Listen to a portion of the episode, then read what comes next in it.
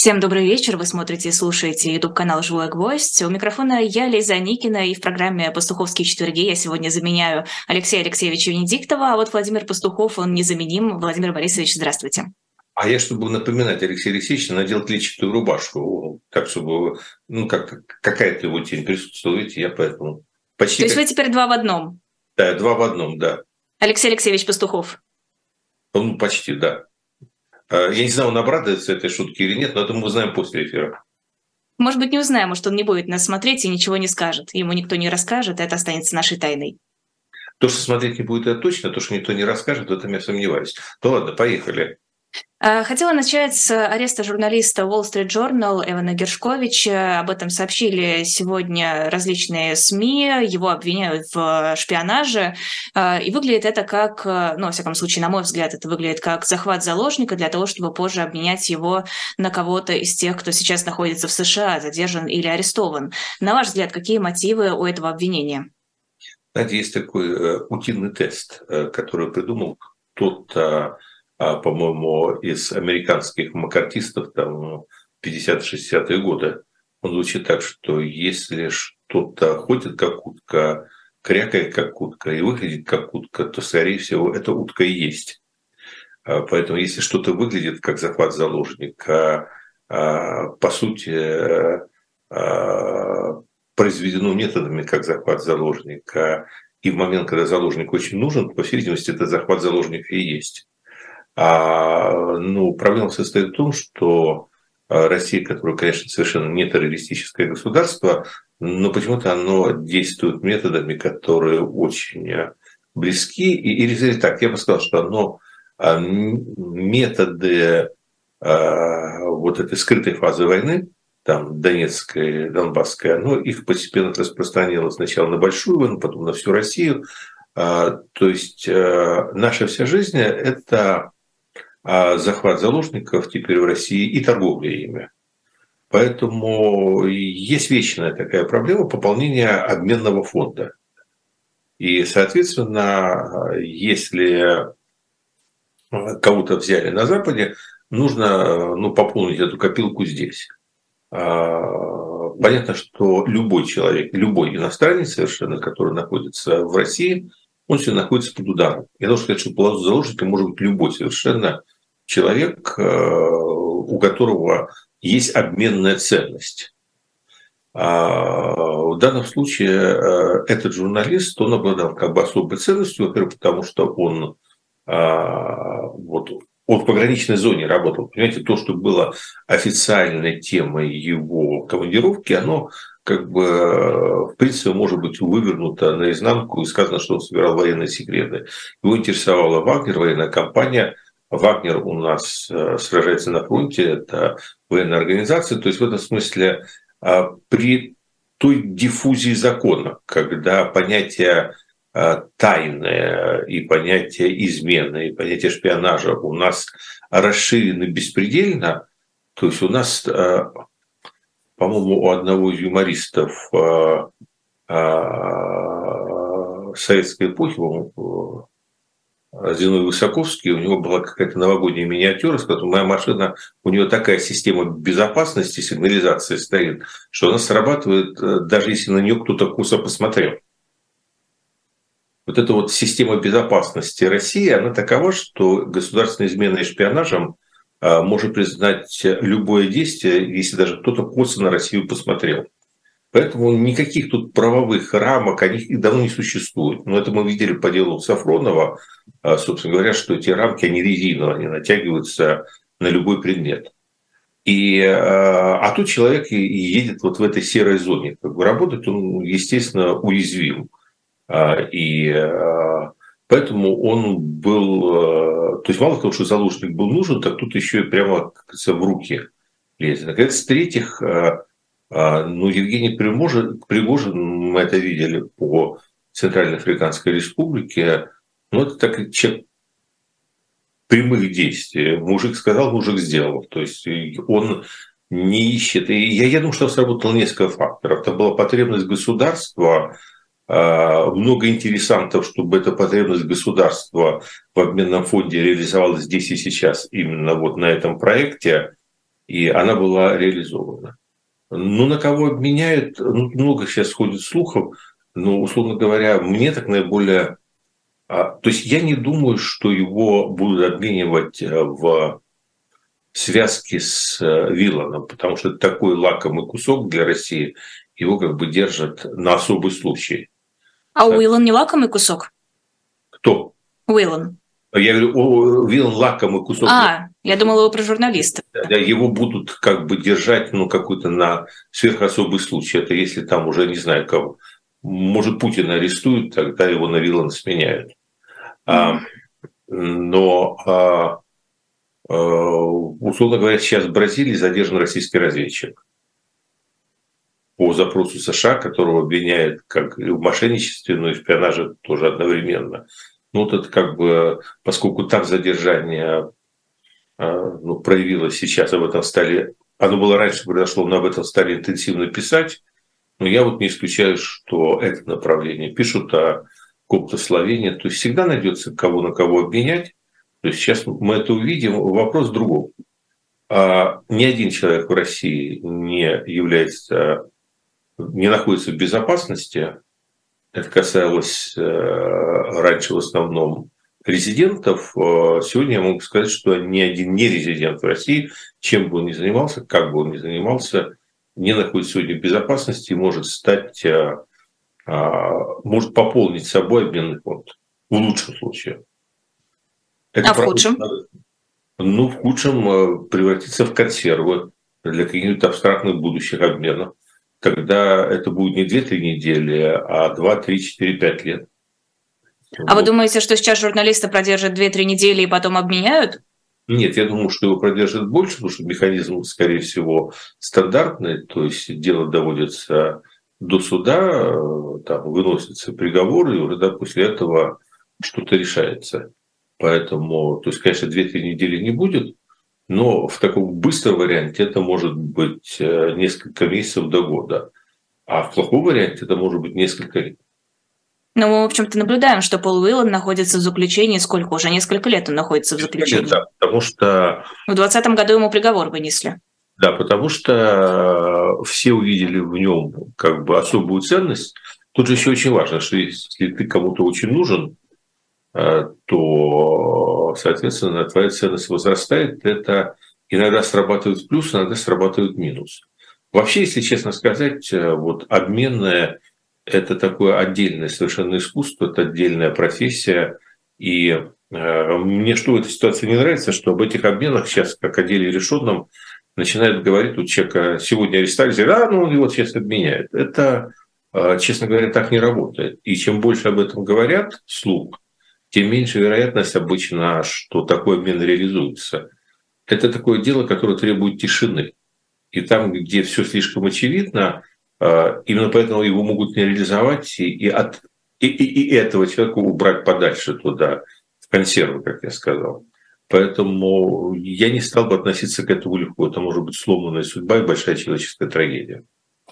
У США, да и, наверное, у других государств есть возможность каким-то образом защитить своих граждан, которые находятся по тем или иным, прич... или, или иным причинам в России? Нет.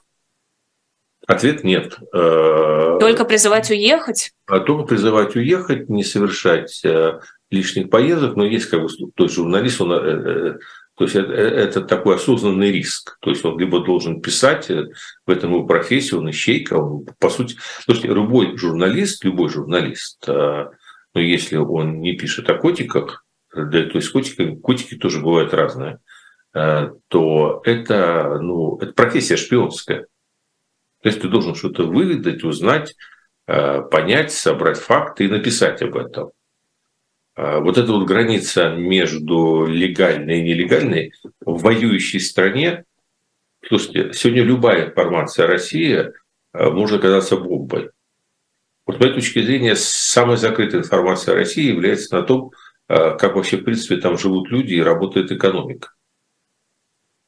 Вина никакой войны. Э, э, это самый, это самый большой государственный секрет, потому что вся одна из стратегии и тактик этой войны – это блеф. То есть блеф, э, который сводится к тому, что э, все спокойно, жить, спите спокойно жители Багдада. Все спокойно. Но внутри России-то блеф работает? Ну, поэтому это и тайна, понимаете? То есть, а тут появляется кто-то, кто начинает, как там было в цитате, я помню, у одного политического деятеля, суют сопливые носы не свое дело. А, британская разведка утверждает, что российские власти намерены завербовать 400 тысяч человек на войну с Украиной. При этом не хочется российским властям объявлять новый этап мобилизации, поэтому будут вроде как добровольцев призывать, но делать это в добровольно-принудительном порядке, как все добровольное у нас делается. А, насколько правдоподобной кажется вам эта информация и не вызовет ли она каких-то волнений здесь, внутри страны? А, ну, вот вы употребили ключевое слово – потому что я как раз хотел сказать о том, что мне очень трудно а, комментировать информацию, а, источники, которые для меня неизвестны, а главное не верифицируемы. То есть я не знаю, ну, можно предположить, что да, у газеты есть какой-то внутренний источник, который сказал эту информацию. А, и этот источник может быть надежным. А может быть, это просто ненадежный источник. А может быть, это чья-то конспирологическая фантазия, а может быть, это подкинутая кому-то специальная деза, которую сейчас опубликовали. То есть в моем положении, конечно, а, отличить первого, второго, третьего, четвертого практически невозможно. Но я могу только сказать, вписывается ли эта информация в мою картину мира – вот, собственно, то есть сугубо субъективно. Вот, а, отвечает ли эта опубликованная информация а, моему ощущению того, что может, не может произойти. Вот если мы а, договоримся об этих рамках, то да, это выглядит правдоподобно, за исключением цифры. Для меня эти цифры там 300 тысяч человек, 400 тысяч человек, это абсолютно абстракция, я не военный эксперт, я не могу сказать. Я могу сказать одно, что война, как я ее себе вижу, будучи абсолютно не военным человеком, но явно приобретает черты позиционные. То есть, э, так или иначе, но, скажем так, с сентября месяца прошлого года ничего существенного на всех фронтах, кроме а, вот этой вот а, перетирающей человеческие тела в прах битвы за Бахмут, которая тянется уже бесконечное количество времени, не происходит на всех остальных направлениях, то есть э, происходит то, что Великую Отечественную войну называла бои местного значения. То есть какие-то вылазки одной и второй стороны, причем, э, насколько я понимаю, крайне осторожные вылазки, где никто не хочет подставляться, где постоянно дергают друг друга за ус, тут же отходят. То есть это, собственно, называется позиционная война. Почему это так происходит? Почему вдруг это все так зависло? Ну, если мы говорим сентября, то есть полгода нет событий. А, вот, кажется, жизнь такая вот напряженная, то есть выступает Путин, выступает Зеленский, пропагандисты, э, как крестоносцы с копьями на перевес э, друг друга втыкаются, но на самом, то есть на том, что должно э, решить исход, что должно определить наше будущее, то есть в реальности ничего не происходит. Идет... Ну, все говорят, что будет контрнаступление, вот сейчас да. все немножечко да. подтает, подсохнет, и да, обязательно. Да. Об этом говорят всегда. То есть э, говорить не значит жениться.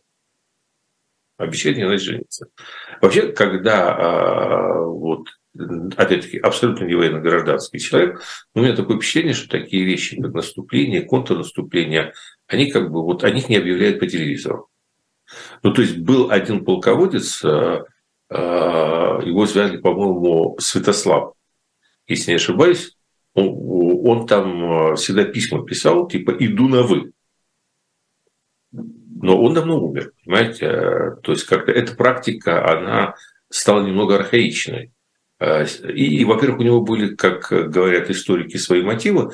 У него просто был, была так, так устроена его собственная дружина, что ему было выгоднее в одной точке собрать оппонентов, там его сломать, чем бегать за ним э, с места на место. Поэтому э, это, это было не от честности, а это была такая провокация. Ему надо было, чтобы они все куда-то собрались, он на них там напал.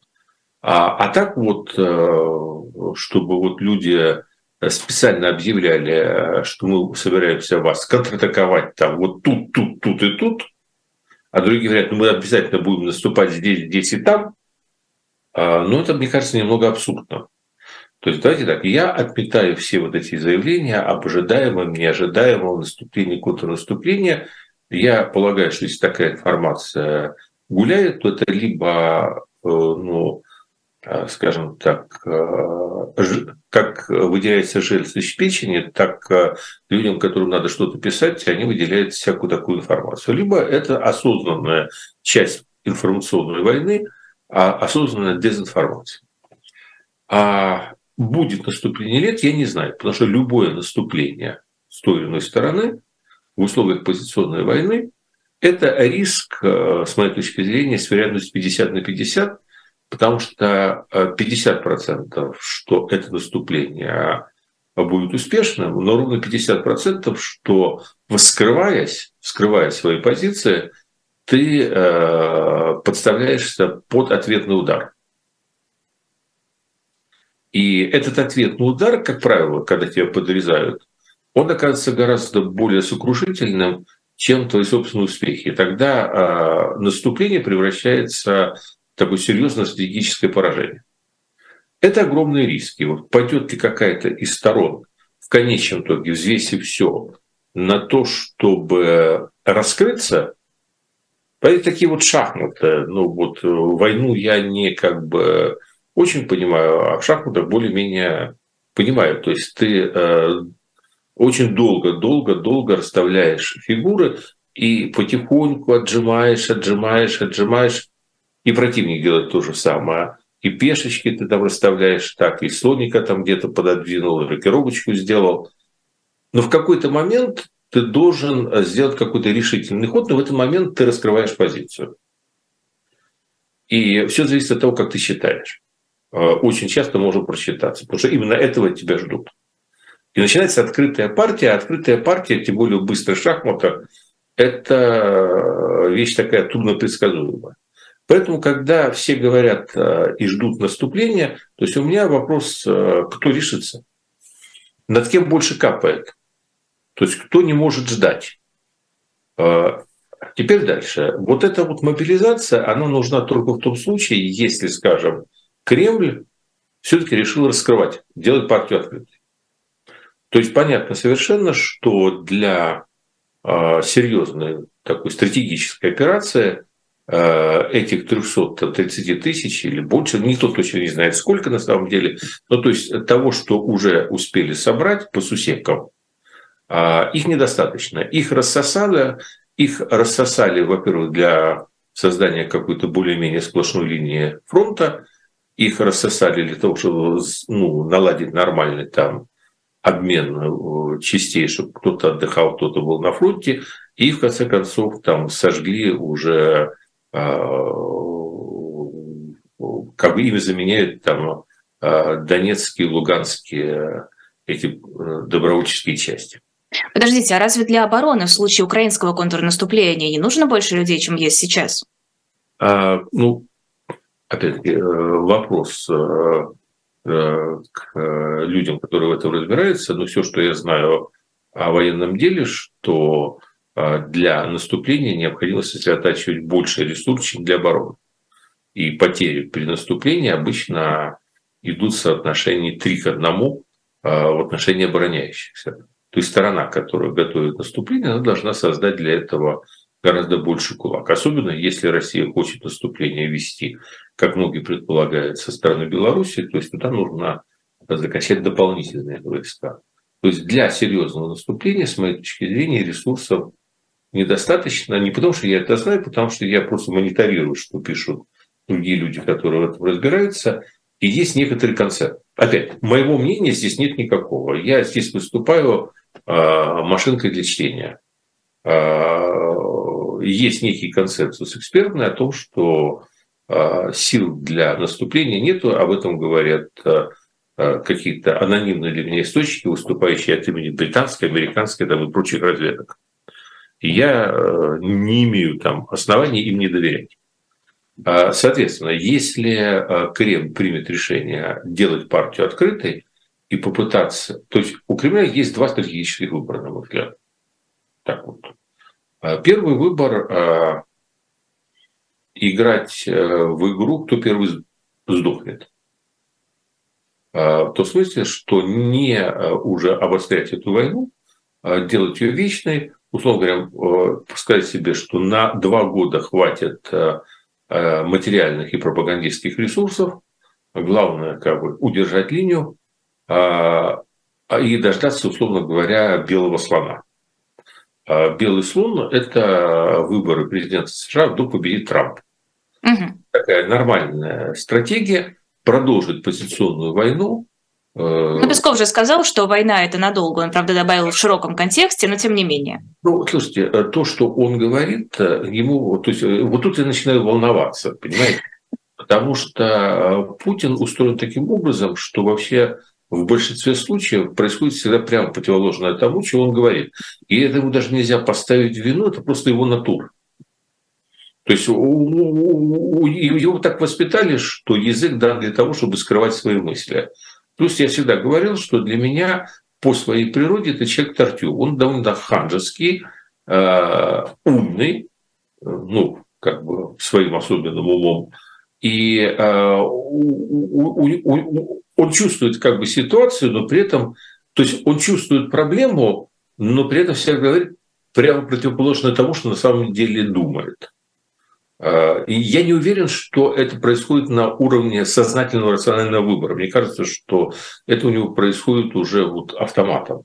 Ну, не знаю, просто вот эта фраза про долгую войну как раз вписывается, мне кажется, в контекст она происходящего. Да, она вписывается, но одновременно, я же сказал, что самая большая тайна, вот я не знаю, я же вбросы делаю все, я сказал, что одна из самых больших тайн, которую, за которую можно осудить э, почти всех за шпионаж, это состояние российской экономики. Вот все анализируют статистику, там что-то следят и так далее.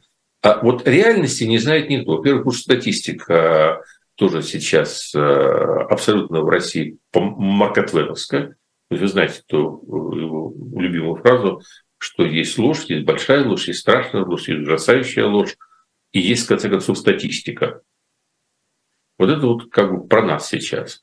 Поэтому статистика особо ничего не говорит, потому что она вся э, манипулируется, э, официальные заявления тоже ни о чем не говорят. А видим магазины, то есть, условно говоря, а, скажем, вот тест холодильника тоже ни о чем не говорит, потому что мы не знаем, как долго это может продолжаться. Потому что инерционно, ну, Россия страна большая, большой внутренний рынок, какие-то вещи инерционно могут годами идти, а потом в один прекрасный момент заряд кончился. То есть мы не знаем, мы не знаем, только в лучшем случае знает какой-то там аналитический центр Совета Безопасности, ФСБ, какие-то докладные записки, то узкий круг вокруг Путина знает, какая длинная у них там скамейка запасных, сколько они могут позволить себе этой вечной войны. Я ни в одну сторону не склоняюсь. Вот, понимаете, я не хочу быть алармистом. Все уже сделали эту ошибку, когда в самом начале войны ввели санкции, все считали, там три месяца продержится, полгода продержится. Стало понятно, что адаптивность России Э, к экономическому давлению со стороны Запада, не к изоляции, потому что никакой изоляции достичь не удалось, но есть некое экономическое давление, скажем так, с одной стороны. Адаптивность России оказалась гораздо выше. Выше, но не бесконечно. И вот этого мы не знаем. Поэтому если у него, допустим, э, э, эта ресурсная база не так шикарна, как об этом он рассказывает, то ему придется ускорять эту войну потому что, а, в общем, ведь э, тут как бы в любом случае игла Кощея Бессмертного – это настроение массы. И какое же настроение у массы? А сегодня настроение у массы такое благоприятное для Кремля. То есть, Пассивное? Нет, я не сказал бы так. Вы знаете, ух, сегодня ночью об этом был, настроение массы сегодня такое. А масса нутром своим понимает, э, что они все вместе вляпались. Но этим же нутром она понимает, что э, если э, вот уже сейчас проиграть, то, как э, говорил Квакин из известного гайдаровского романа, бить будут. Поэтому масса сейчас э, парадоксальным образом отреагировала на то, что они понимают, что они вляпались. Подождите, вы говорите про массу, прям про широкую массу или про узкую массу, которая окружает Путина? Я говорю про широкую массу. Я говорю, что широкая масса на инстинктивном уровне в условиях опасности сплачивается вокруг вожака.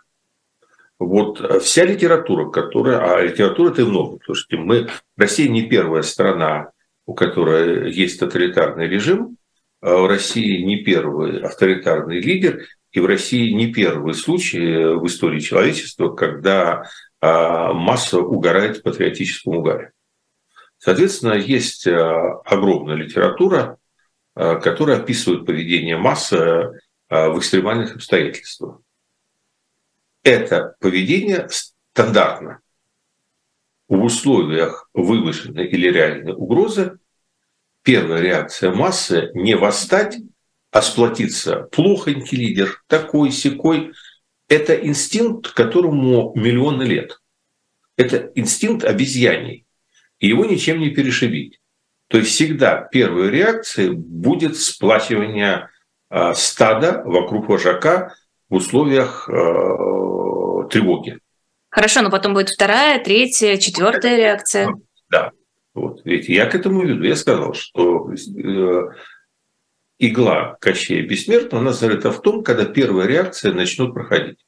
Потому что если, если первая не помогает, то есть если так сплотились, и задача решена. Сплотились вокруг там э, какого-то барана и побежали в толщину, и, и, и, и лев испугался, и как бы отпрыгнул в сторону, все, спаслись, значит, реакция была правильной.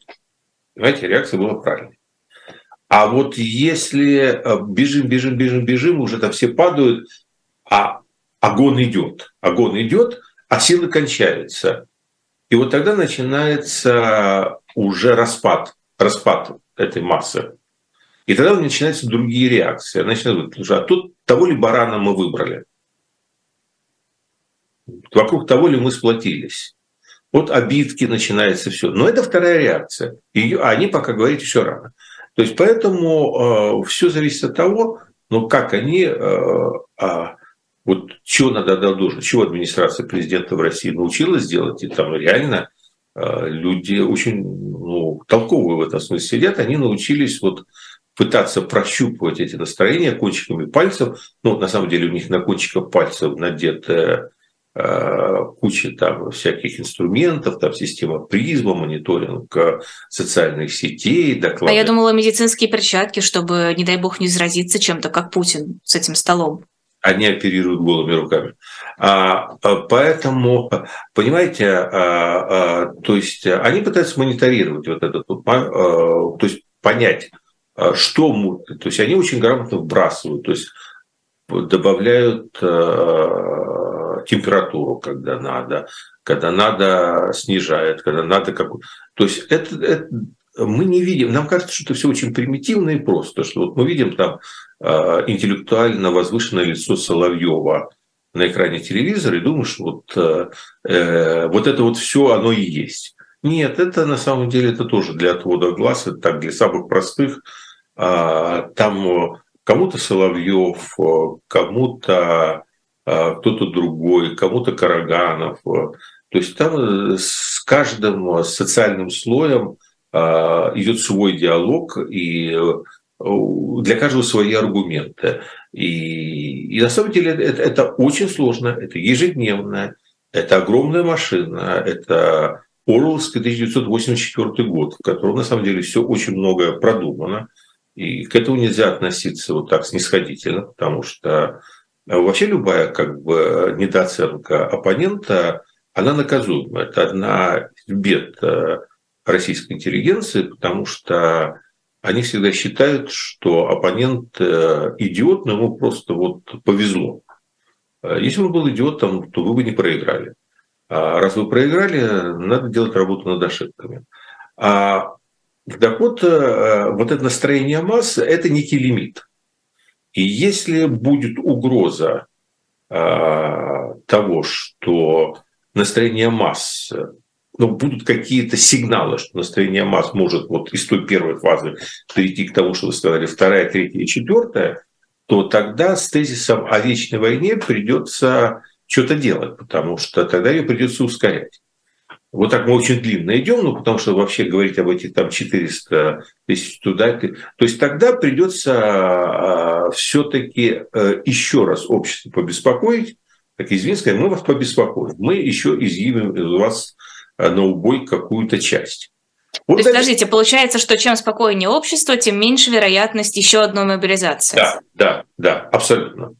А в сегодняшних условиях, да, чем спокойнее общество, э, вот не колыхай, вот э, спокойнее общество, они могут позволить себе позиционную войну, могут дождаться своего белого слона. Это на самом деле с моей, ну хорошо, если бы я играл в шахматы с той стороны, э, я бы выбирал наименее рискованную партию.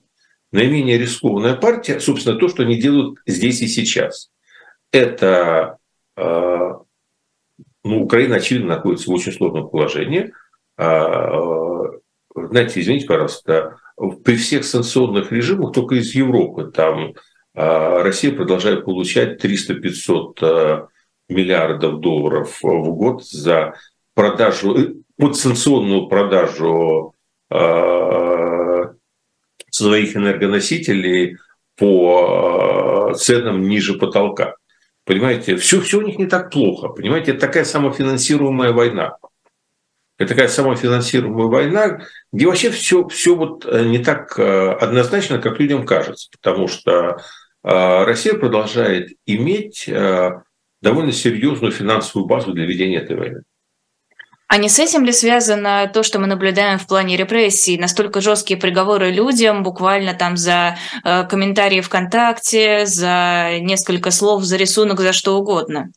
Сейчас я перейду к репрессиям, давайте закончим тему. Короче, э, э, если они понимают, что они либо, э, ну вот, э, либо душа просит, либо они действительно понимают, что у них э, есть причина переходить к более рискованной игре, а значит попытаться военными средствами сломить сопротивление Украины этим летом, что для меня не является однозначным решением, то тогда и потребуется мобилизация. Дальше эту мобилизацию, понимая, что это такая мера тоже острая, или, как говорят в медицине, инвазивное средство, они попытаются вначале решить э, не тем способом, которым они решали ее а, в прошлом сентябре. А, они постараются а, это э, стилизовать под добровольческое движение. И это будет такая, знаете, охота за Люмпеном в духе андроповских там походов. То есть э, будут отлавливать э, вот, вот кто попадется. То есть как, кого еще вот не добрали, то есть э, постараться минимизировать там нагрузку на Москву, подгрести уже подчистую все в регионах типа Тува, Бурятия, там, Северный Кавказ и так далее. А тут ходят уже слухи о разнарядках там э, в службах быта. Все вновь э, принятые в гражданство Российской Федерации люди как бы окажутся под неким а, риском. То есть они постараются это сделать вот через э, добровольческий пылесос. А, Мое предположение, что это у них не получится. Что объем добровольческого движения, мы его видели, он был как раз до мобилизации. Они, собственно, и на первую мобилизацию пошли потому, что, собственно, такое идейное добровольческое движение, оно закончилось. И поэтому я думаю, что тогда, возможно, ну, необходимость мобилизации второй волны будет очень высокой. А, а, ну, а цифры я говорить не могу. Тут я не специалист. 400 будет или 200. Я думаю, что в реальности этого не знает никто. Даже Кремль не знает, сколько ему потребуется людей. А... Давайте Э, сделаем небольшую паузу на рекламу и через минуту примерно продолжим. Хотелось рассказать про книги, которые есть на shop.diletant.media. Во-первых, там есть книга «Николай I и династические документы» Романовых с печатью от «Эхо». Книга написана на основе глубокого изучения архивных материалов и посвящена исследованию семейных тайн дома Романовых усилием императора Николая I, э, его агента по поиску, отбору и засекречиванию относящихся к ним документов. Книга на shop.diletant.media. Помимо этой книги, там есть есть еще а, очень красивые издания, такие подарочные, а, маленькие карманные в темно-красных или темно-коричневых, э, трудно отсюда сказать, а, обложках с золотым тиснением. Там есть приключения Оливера Твиста, большие надежды рождественские повести, есть божественная комедия, есть Фауст, есть Лолита. В общем, заходите, посмотрите, их там много, я все перечислять не буду, чтобы не тратить драгоценное время. shop.diletant.media, заходите, выбирайте книжки, комиксы, журналы, в общем, то, что вам будет ближе всего к сердцу. Вы нас таким образом поддержите, и мы будем вам очень признательны. Программа «Пастуховские четверги». Продолжаем наш разговор. А, я вас прервала, очень грубо вклинившись со своими книжками. Нормально. Особенно мне понравилось про комиксы. Это хорошо вписывается в информационную повестку дня. А надо будет приобрести комиксы. Вот я понял, чего мне не хватает. А у вас все еще нет наших комиксов? Нет, вот э, не привез Алексей Алексеевич комиксы, а это как раз то, что мне по настроению сейчас и по уровню моего уставшего мозга больше всего подошло. Мне кажется, это последняя капля. Вот после того, что он сегодня не вышел в эфир, еще и комиксы не привез, но это совершенно бесчеловечно. Э, это мы не простим. А, так вот, я вас прервала на начале какой-то реплики, или мы можем перейти к репрессиям, как вы и говорили? Да, мы можем абсолютно двигаться дальше. Ну, в общем-то, мы сейчас наблюдаем множество историй, так или иначе вызывающих э, разные эмоции, включая страх, ужас, отвращение, что угодно. А пенсионера сегодня приговорили к семи годам колонии за два комментария в социальной сети ВКонтакте. А ранее мы наблюдали историю с Машей Москалевой и ее отцом, который сейчас вроде как снова задержан после побега из-под домашнего ареста. Но, в общем, таких историй очень много. Эти истории случаются не только с людьми известными, такими как Илья Яшин, Владимир Карамурза, но и многими другими, которые, в общем-то, и часто не вылезают на поверхность, на поверхность из-за того, что сами эти люди а, никому не известны. С помощью этих репрессий пытается ли власть бороться с каким-то общественным недовольством, с его попытками начаться, или это просто по накатанной каток разгоняется, разгоняется и уже остановиться не может? У меня какая-то странная ассоциация а, пришла в голову, когда только начинал преподавать в университете киевского, кстати, а, то там все время кто-то из старших преподавателей спор шел. Это студент, это а, как бы э, темный какой-то горшок, который надо просветить фонариком, или это сосуд, который надо зажечь, и дальше он как бы будет гореть сам и себя освещать. А, ну, то же самое с репрессиями, понимаете, вот, э, вот эта обстановка насилия в стране, это что-то, что надо постоянно подбрасывать сверху, то есть насаждать? Или э, это некая такая система плазма, где надо э, как бы включить движок, а дальше это будет работать само по себе. То есть это насилие будет искрить и распространяться. Тут уже не важно, кто зажег, Потом выяснится, что уже тот, кто зажег, он уже там десятый, он сам должен под это подстраиваться. То есть моя точка зрения состоит в том, что особенность тоталитарного общества состоит именно в том, что тоталитарное общество – это всегда форма гражданской войны. У нас а, уже тоталитарное. То есть у нас очень давно тоталитарное. То есть я считаю, что в принципе а, переход к посттоталитарному обществу, он наметился по итогам несостоявшейся, не побоюсь этого слова, медведевская революция 2011 года, когда, собственно говоря, была такая иллюзия проекта «Перестройка 2.0», а, где, собственно, Медведеву отводилась как бы роль а, второй надежды русского народа, а, но он ее не оправдал. И тогда, на самом деле, действительно очень многие люди Э, заколебались, можно сказать, и им это дорого э, стоило многим, а некоторым большими, измеряемыми десятками лет сроками, тех, кто поверил в то, что э, перестройку могут повторить. Оказалось, не могут. Не все могут повторить, понимаете? Вот войну могут, а перестройку нет. И э, вот на выход из той несостоявшейся революции он произошел, э, знаете, по принципу футбольному. Если не забиваешь ты, вот революция – это такой футбол. Если не забиваешь ты, то забиваешь тебе. Если революция намечается, но не происходит, то наступает реакция. И сила реакции всегда намного выше, чем сила несостоявшейся революции. Так вот, мы, собственно говоря, с 2012 года вползли вот в это посттоталитарное общество. Это, в общем, был рубеж перехода от авторитаризма к тоталитаризму. И, а, собственно говоря, тоталитаризм, он предполагает в качестве выхлопной трубы всегда войну. И, в общем, эта война в вялой форме, она с начала 2014 года идет. Поэтому э, э, это все не вчера произошло. Другой вопрос, что э, с января 2020 года, то есть, в принципе, этот транзит завершился, и, собственно, окончательная конституционная контрреформа означала, на самом деле, как я и предполагал, то есть я предполагал, когда ее только увидел, а сейчас а, эмпирический опыт подтвердил эту догадку, это было полное переформатирование общества на других началах. Так вот, возвращаясь через э, э, небольшой как бы, круг, как в биатлоне, штрафной первоначальной мысли, любой тоталитаризм, любое тоталитарное общество – это только оболочка гражданской войны.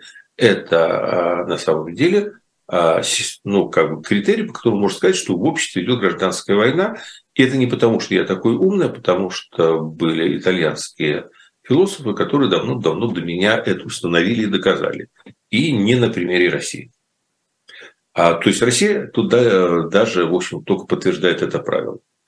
То, что мы имеем, это сегодня мы имеем скрытую, латентную гражданскую войну в России, а, в которой а, архаичный, скажем так, ориентированный на а, культурную архаику класс а, борется с классом русских европейцев, то есть теми, кто, а, в общем-то, как раз и является продолжателями Петровской, скажем, ну, более правильно сказать, традиции, сказать, еще до Петровской, потому что эта линия была, Петр ее только усилил. То есть это некая такая гражданская война.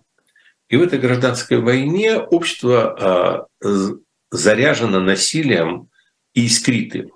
И э, никакого понукания сверху уже не надо, потому что все хорошее, что они могли совершить э, в администрации президента, они совершили. Они в этом сосуде плазму подожгли. И теперь я прошу прощения, даже если этот цирк уедет, который сегодня Россия правит, то клоуны останутся, и с ними... То есть э, э, этот огонь не погаснет, даже если сменится власть. Вот мое разногласие с многими людьми, которые там считают, ну, у нас там персоналистский режим, авторитаризм, то есть они упрощают ситуацию. Они считают, что все дело там в Путине, еще там 20 человек, вот мы сейчас Путина и 20 человек там элиминируют, и все будет Кока-Кола. Не будет. Так, что должно произойти, чтобы этот огонь погас? Ну, ну, ну чтобы этот огонь погас, э, необходима пожарная команда, которая будет его заливать. И не один год. И, и методы будут тоже еще те. То есть это уже, как говорится, не избежать. Но э, вопрос состоит в том, что э, когда вы говорите, вот что такое происходит, вот это что? Там сидит, э, ну, допустим, какой-нибудь заведующий сектором управления внутренней политики администрации президента и вот звонит он в город Ефремов, говорит, вы говорит, там обязательно, это Москалеву, вы говорите, на два года, говорит, посадите. Ничего подобного. Но говорят же, что преследование Москалева инициировано местным губернатором. Совершенно верно. Э, местный губернатор, а местный губернатор еще там э, на стол положили э, губернатор, возможно, добил вторую часть, не буду как бы повторять, ну, потому что, не потому что Э, кто-то запрещает, потому что ну, как-то вот неудобно. Э, это только Лаврову можно, мне нельзя. А, а, но а, на самом деле там же есть менты, есть народ, есть активисты местные. Понимаете, там, там реально, там, знаете, что там произошло? И вы знаете, почему преследуют? Его от страха преследуют. Потому что сегодня тот, кто не преследует, думает, что он завтра будет на этом месте Москалёва. Как так допустил, Вы что знаете, произошло? Да? да, знаете, кто первый там умирает? Руководство школы. Кто второй умирает? Местный какой-то орган, который там, инспекция дела несовершеннолетних. Кто третий умирает? А, обмирают там активисты всякие, которые вокруг в этом городе бегают. И вот они все вместе, они гонят эту волну, дальше эта волна поднимается. Там, если, был, если губернатор не был вот то, что Лавров, вот я сказал, вот если бы он не был этим, если он был умной частью системы. В системе всегда есть разные части, э, как в фильме Гараж, в теле есть разные части, голова, руки, ноги, живот. Это все, это очень так биологично. Поэтому, но есть в системе и задница. Вот если бы на месте губернатора не было эта часть, он бы эту волну придушил. И общероссийского скандала бы не было. Но там, видимо, вот эта часть. Поэтому там ума не хватило. Означает ли это, что за каждым таким случаем стоит как ничего нет? Это означает то, что они этот э, лесной пожар запустили, он дальше идет сам по себе, он будет развиваться по экспоненте, а остановить у него, у них даже уже самих сил нет. И вот это вот, э, да, это будет э, эскалация репрессий по экспоненте сейчас. Мы будем видеть, как это все множится в геометрической прогрессии, но не потому, что они этого хотят, а потому что они это уже не могут предотвратить. Девять минут у нас еще. Хотелось бы поговорить, резкая такая смена темы, про возможный визит Путина в Турцию. Во всяком случае, об этом сказал Реджеп Тейп Эрдоган. Для Путина это, вероятно, будет первый визит после того, как на, на него выдали ордер на арест. А что означает этот визит, если, конечно, он состоится? Ну, э, слушайте, э, будет он или нет, не нам судить. А опять мы возвращаемся к началу нашей дискуссии. Можем говорить правдоподобно это или нет. Э, мне кажется, это правдоподобно, потому что обе стороны в данном случае одинаково заинтересованы в этом визите по разным причинам. У Эрдогана выборы. Они даже состоятся не позднее там, лет этого года. Выборы непростые для него, очень непростые особенно после землетрясения в Турции, а, которое, в общем, на самом деле всегда ухудшает. А, ну, надо напомнить, что сам Эрдоган пришел к власти на фоне недовольства населения а, правительством предыдущим, после предыдущего землетрясения. То есть там, там землетрясение, видимо, как у нас август месяц. И по повод политически понервничать. Поэтому Эрдогану этот визит важен лично ему, потому что для него это часть его избирательной кампании, это как бы а, его великодержавный вес увеличивает. И мы предыдущее там заявление Эрдогана о том, что вот они поддерживают китайский план, то есть ему, он понимает, что ему надо тоже там консолидироваться подо что-то, это как бы причина, по которой Эрдогану, в принципе, было бы здорово, ну, сам Путин приехал. При этом там есть и поводы поторговаться. А этот большой друг Эрдоган, ну, он на самом деле, а, в общем, и не друг, и не враг, а так, а, опять-таки, никто не мешает поставлять, так не произнесу это именно, понятно, дроны Украине и, собственно, завода, который принадлежит родственникам, насколько понимаю, Эрдогана – Поэтому как, как, как ласковый турок, он от двух геополитических ситуаций получает удовольствие. И, э, во-вторых, э, недавно Турция напугала Россию тем, что э, тормознула очень сильно серый импорт, который шел через ее территорию. Я не знаю еще, чем эта ситуация не в курсе рассосалась, там восстановился он или нет. Но это такой повод поторговаться – потому что для его возобновления э, надо что-то получить в обмен. То есть там э, есть и такой коммерческий интерес. Давно с Путиным не говорили, давно не торговались. Опять это все по Жванецкому. Э, у, у людей большое горе, надо поторговаться. У Путина, у него абсолютно своя мотивация для этого визита. То есть, ну, во-первых, опять, там обратно. Во-первых, надо поторговаться. То есть Турция ведет себя не по понятиям. То есть э, мы к ним со всей душой и трубой, а они то там открывают, то закрывают импорт, то еще что-то делают.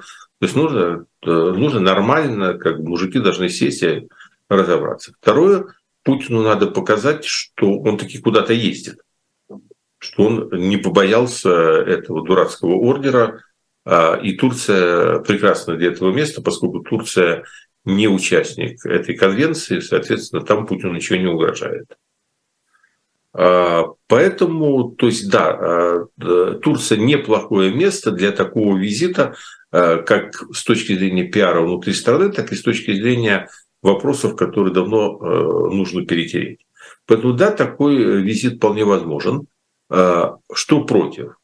Ну, то есть э, всегда до последнего момента непонятно, какая будет обстановка. И второе, вопрос безопасности. Мы видим, что Путин маниакально к ним относится. И Турция, ну, такое место, где обеспечивать безопасность э, не так легко, там непонятно. Нет, подождите, подождите, как маниакально? Он ездил уже в Мариуполь, с людьми общался, в квартиры чужие заходил, на улице с кем-то разговаривал. Значит, э, насчет там квартиры заходил это я оставлю на совесть, э, так сказать, телевизионщиков. Не знаю, чьи это были квартиры, куда он заходил и, и в каком углу лежали те люди, которые в этих квартирах живут. Там, э, как, то есть э, тут, тут, знаете, я, я, я написал в телеграм-канале, что у меня есть один вопрос. То есть он едет в Мариуполь, вот что я вижу, вот он, он, вот Хуснулин. И между ними расстояние меньше Э, полуметра. Вот два, и, и все они в замкнутом пространстве автомобиля. И он ничего не боится.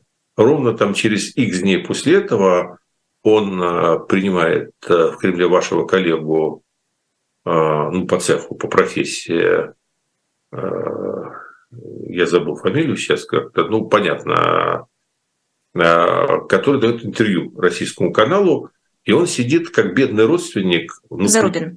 А, Зарубин, да. Он сидит в совершенно комичном таком положении, ну, минимум там 4 метра между ними. И он так вот к углу там прислонился. А, ну, то есть у меня было полное а, ну, ощущение, что, в принципе, для удобства разговора им хорошо бы выдать мегафоны, как на ярмарке. А потом показывают прием министра транспорта на следующий день. Точно так же он бегает со стулом, там устанавливает нужную дистанцию. Ну, тут либо то, либо другое, либо в одной машине. То есть или Хуснулин настолько проверенный э, на все вирусы и э, на все что угодно человек, вот какое-то исключение для него делается, а остальным доверия нет, то либо то был не Хуснулин, либо то был не Путин, но вопрос у меня возникает с этой поездкой. Так, хорошо. А насчет безопасности в Турции, что с ней не так? Ну, и так, понимаете, мы все помним э, такую простую вещь, как э, был убит посол Карлов. То есть понятно, что Турция страна, в которой вот на 100% все гарантировать невозможно.